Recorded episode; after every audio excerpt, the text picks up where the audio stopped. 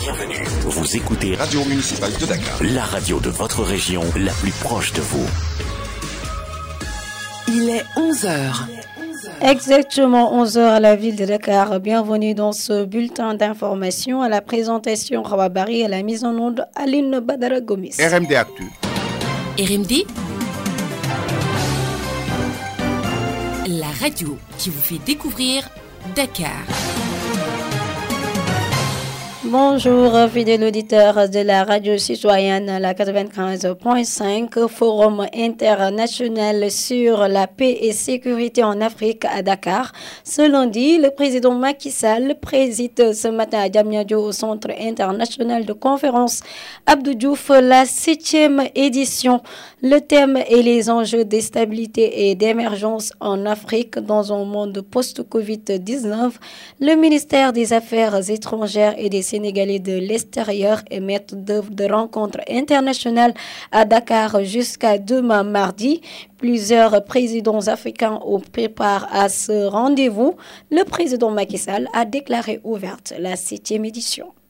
La sauvegarde de la paix et la sécurité du continent nous incombe au premier chef. Nous associons naturellement les pays et institutions partenaires dans un esprit de solidarité et de sécurité collective parce que nous partageons des vulnérabilités communes. Je pense aux périls sécuritaires, environnementaux, sanitaires, aux crimes organisés, à la piraterie, à la cybercriminalité, à la migration, entre autres. Autant de défis transfrontaliers auxquels aucun pays ne peut faire face tout seul. Responsabilité nationale donc, solidarité internationale et sécurité collective. Cela veut dire que la paix et la sécurité en Afrique sont partie intégrante de la paix et de la sécurité du monde. Nous devons, par conséquent, continuer de pointer du doigt les causes internes et externes des conflits sur le continent et d'évaluer l'efficacité des réponses nationales, des opérations de paix et autres mécanismes de règlement pacifique des différends. De ce point de vue, on relève que dans la plupart des pays africains, les restrictions budgétaires des années d'ajustement structurel ont eu un impact négatif sur l'équipement des forces de défense et de sécurité. Or, la sécurité n'a pas de prix, mais elle a un coût. Le président Macky Sall est revenu sur la situation de la pandémie actuellement dans le monde et particulièrement en Afrique, on a besoin de 250 milliards.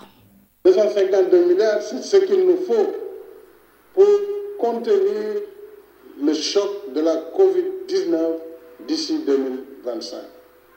Ça, c'est le Fonds monétaire qui. D'autre part, l'accès de tous au vaccin et sa production en Afrique reste pour nous une priorité majeure.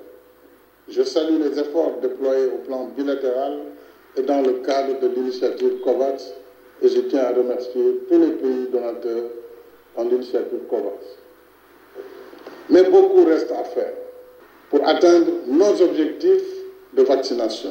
Covid, cette nouvelle infection a été enregistrée sur 1367 tests réalisés au Sénégal. Un cas grave a été pris en charge dans les services de réanimation. Aucun décès n'a été enregistré ce dimanche 5 décembre. À ce jour, 74 031 cas ont été déclarés positifs, dont 72 107 guéris, 1886 décédés et 37 sous traitement. Et sécurité, donc parlons de la présidentielle en Gambie. La victoire d'Adama Barrow a été annoncée ce dimanche soir par le président de la commission électorale indépendante. D'après les résultats globaux annoncés, le président sortant l'emporte avec 53,2% des suffrages. Cependant, trois candidats de l'opposition à la présidentielle gambienne ont rejeté dans une déclaration conjointe les résultats en cours de publication par la commission électorale indépendante. Affaire Bofa Bayot, les 25 détenus dont l'affaire entame une grève de la faim illimitée ce lundi 6 décembre 2021 pour exiger l'ouverture d'un procès. Leurs familles se sont donné rendez-vous devant la maison d'arrêt et de correction de Ziguinchor pour dénoncer leur longue détention préventive. Pour rappel, des exploitants forestiers, essentiellement des jeunes, avaient été pris à partir de le 6 janvier 2018 par un groupe d'hommes fortement armés dans la forêt de Bofa-Bayot, ont été attaqués et 14 d'entre eux ont été tués. Le deuxième salon du livre a vécu. Il a pris fin ce dimanche. Prétexte par la radio municipale de Dakar pour revisiter la promotion du livre. Promotion record de livres. Les concernés se disent satisfaits de ce regain d'intérêt des Sénégalais. De jeunes plumes sont nés et ont fait la fierté de tout un pays. Cependant, les amoureux de la lecture ou de la littérature demandent à l'État plus de moyens pour permettre aux auteurs de lire, de vivre de leurs arts. C'est un coup de signé. Le livre n'est pas encore mort ces dernières années. Ils ont été nombreux à écrire un engouement autour du livre qui laisse présager des lendemains meilleurs dans le domaine de l'écriture. Il y a eu des consécrations. Le prix Goncourt a été attribué cette année à un Sénégalais. Depuis quelque temps, de jeunes auteurs émergent du lot, mais un problème demeure, la lancinante question de la promotion. Selon le journal, les Sénégalais ne lisent plus. Ils sont plus sur Internet, Facebook, entre autres plateformes. Les journalistes ne s'intéressent pas beaucoup à la littérature, aux livres en général et dans les organes de presse. Il y a très peu de place pour des émissions dédiées. Il faudra donc trouver des moyens pour assurer la promotion du livre et c'est cela qui fait que l'auteur peut vivre de son produit. Mais aujourd'hui, beaucoup d'auteurs peinent à se retrouver dans ce schéma. Cette renaissance du livre au Sénégal donne bien sûr de l'espoir aux auteurs et aux maisons d'édition. Mais tous s'accordent sur un fait. Il faut aussi de la qualité dans l'écriture, mais également un encadrement pour éviter les abus dans ces maisons d'édition. Pour Mortal Gaye, journaliste, auteur, nos traditions orales y sont pour beaucoup. Les Sénégalais n'ont pas la culture de la lecture et les livres, on ne les achète pas, on le passe. Là, peut-être enfin au développement du livre. Écoutons Mortal Livre. Il faut y trouver son compte. Mais quand même, il faut se rendre compte d'une chose. Nous ne sommes pas une société, disons, de l'écrit. Nous sommes une société de la parole. Et les gens qui lisent se comptent sur les bouts des doigts. Malheureusement, c'est ce qui fait que beaucoup d'auteurs, beaucoup d'écrivains ne parviennent pas à s'en sortir. Parce que tout simplement, ce qu'on qualifie, entre guillemets, d'intellectuel, parfois ont du mal même à acheter le livre. Vous pouvez sortir votre livre, l'offrir à quelqu'un. Pour lui, c'est naturel que vous lui offrez ce livre-là, alors que c'est le contraire qui devrait se passer. Que les gens à qui on offre des livres prennent le temps d'acheter. Au Sénégal, on se passe les livres, je lis, après je file ça à mon ami et à son tour qui le file à sa petite amie et c'est parti pour que le livre ne soit pas lu par beaucoup de personnes parce que tout simplement on n'a pas pour habitude de garder des bibliothèques chez nous. L'éditeur cherche à proposer à l'auteur un contrat et si ce contrat-là est avalisé par l'auteur ou l'écrivain, c'est parti pour l'édition de son ouvrage. Maintenant, reste à savoir si l'auteur ou l'écrivain peut y trouver son compte il y a une grande évolution dans la promotion du livre au Sénégal, se félicite le conservateur de bibliothèque à la direction du livre et de la lecture. Pour Abibou Koli, le fonds d'aide à l'édition mis en place par le ministre de la Culture y a beaucoup contribué. Nous l'écoutons.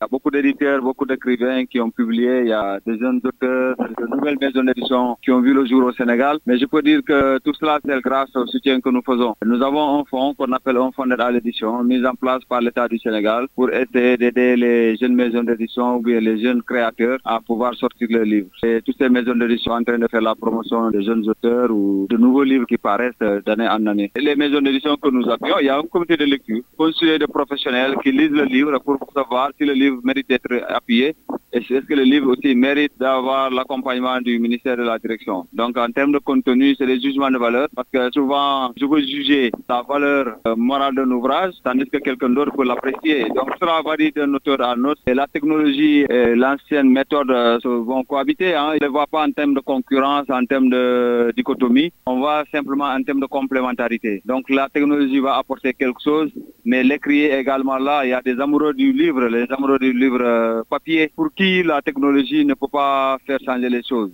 Les maisons d'édition traditionnelles et les maisons d'édition qui sont dans le numérique se complètent et, et, se renforcent. Et tout cela pour le bénéfice euh, du lecteur et de l'usager au final.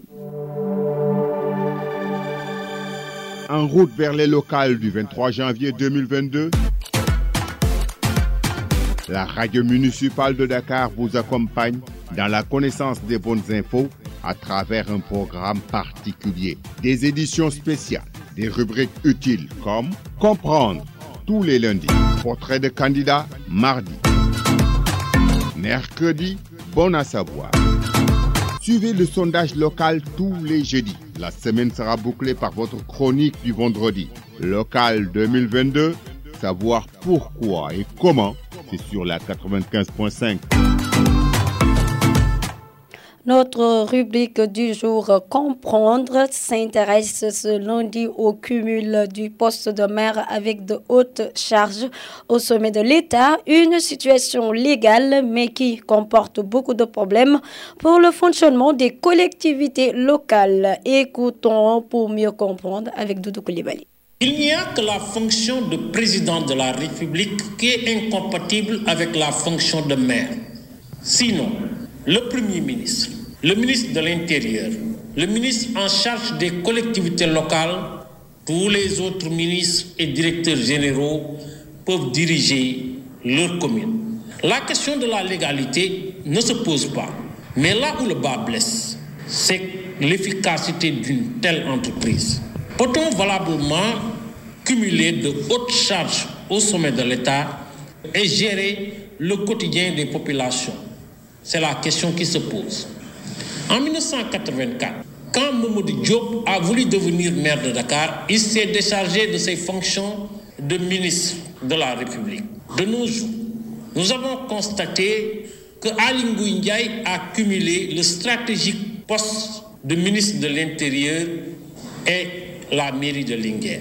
Omar Gueye est ministre des collectivités locales et maire de Sangalkam.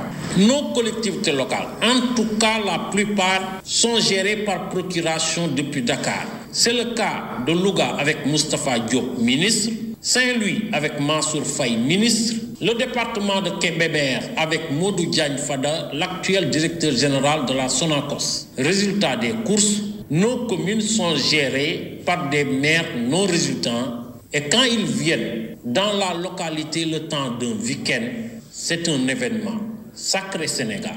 Merci beaucoup Doudou Koulibaly. Le journaliste et politologue Ibrahim Baroum estime que le cumul de hautes fonctions dans l'État et le poste du maire doit cesser au Sénégal, suivant ses explications. Ce n'est pas illégal, donc pas de problème, la loi accepte. Ce que cela pose comme problème, c'est qu'il se retrouve entre deux parapheurs. Celui de la ville dont il est maire et ensuite le parapheur du directeur général ou éventuellement autre chose. Le problème que cela pose, je disais, c'est que par décence, on ne peut pas, en faisant campagne, déserter son bureau de directeur général, qui est généralement à Dakar. On déserte ce bureau de directeur général.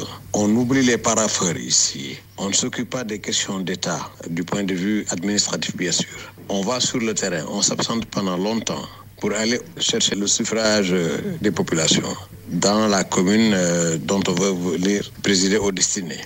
Une fois élu, on laisse encore ces gens, on revient à Dakar pour l'essentiel du temps pour s'occuper d'un parapheur ici, pendant qu'il y a un autre qui attend en ville là où on a été élu. Conséquence, les populations ne vous voient pas, vous-même vous ne les voyez pas. Ça c'est une fois qu'on est élu et qu'on cumule. Mais il y a autre chose, c'est que au moment d'aller faire campagne, ou même durant la fonction, pour peu vous vous retrouvez à prendre l'argent du contribuable qui doit servir à financer l'activité la structure dont vous êtes le directeur général.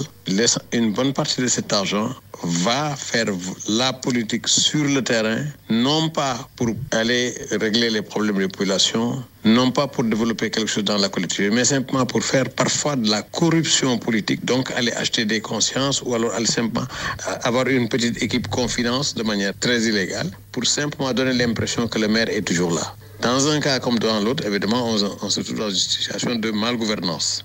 Mais également dire que cette affaire-là ne date pas d'aujourd'hui. Déjà, ça fait des années que les gens disaient que tel maire que sa commune ne voyait jamais, il était toujours à Dakar. Il y en a même un dont on disait que quand il dans, dans la ville dont il était maire, n'ayant pas de maison là-bas, il habitait à l'hôtel. C'est donc vous dire qu'il n'y a pas de contact, sauf effectivement, quand il s'agit d'aller chercher les, suffrages des populations, à ce moment-là, on se déplace, mais on abandonne son bureau à Dakar. On ne fait plus le travail ici. Et une fois élu, on ne fait pas le travail là-bas. Dans un cas comme dans l'autre, c'est le Sénégal qui perd. Cet élément siffle la fin de ce bulletin d'information à la présentation Robabari à la partie technique Aluna Badara Gomis, réalisation et coordination d'Aounouï. Soyez des nôtres restez en compagnie de nos programmes sur la 95.5, la radio municipale de Dakar. RMD Actu. RMD La radio qui vous fait découvrir Dakar.